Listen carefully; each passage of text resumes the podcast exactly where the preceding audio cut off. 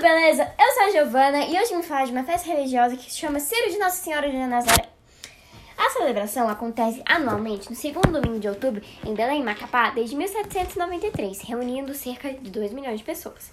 A história da Virgem de Nazaré de Belém começou quando um caboclo encontrou uma estátua de Nossa Senhora próximo ao Igarapé. Ele resgatou a imagem, levou-a para casa, limpou-a e deu-lhe um pequeno altar improvisado. A imagem voltou inexplicavelmente para o lugar onde havia sido encontrada.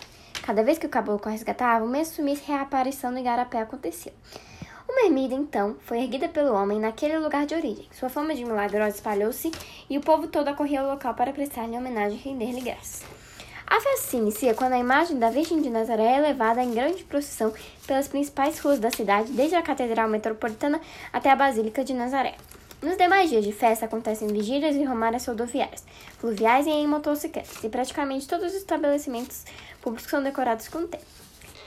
E essa festa, Tira de Nossa Senhora de Nazaré, aconteceu nesse domingo e fez muito sucesso. Tchau e até o próximo!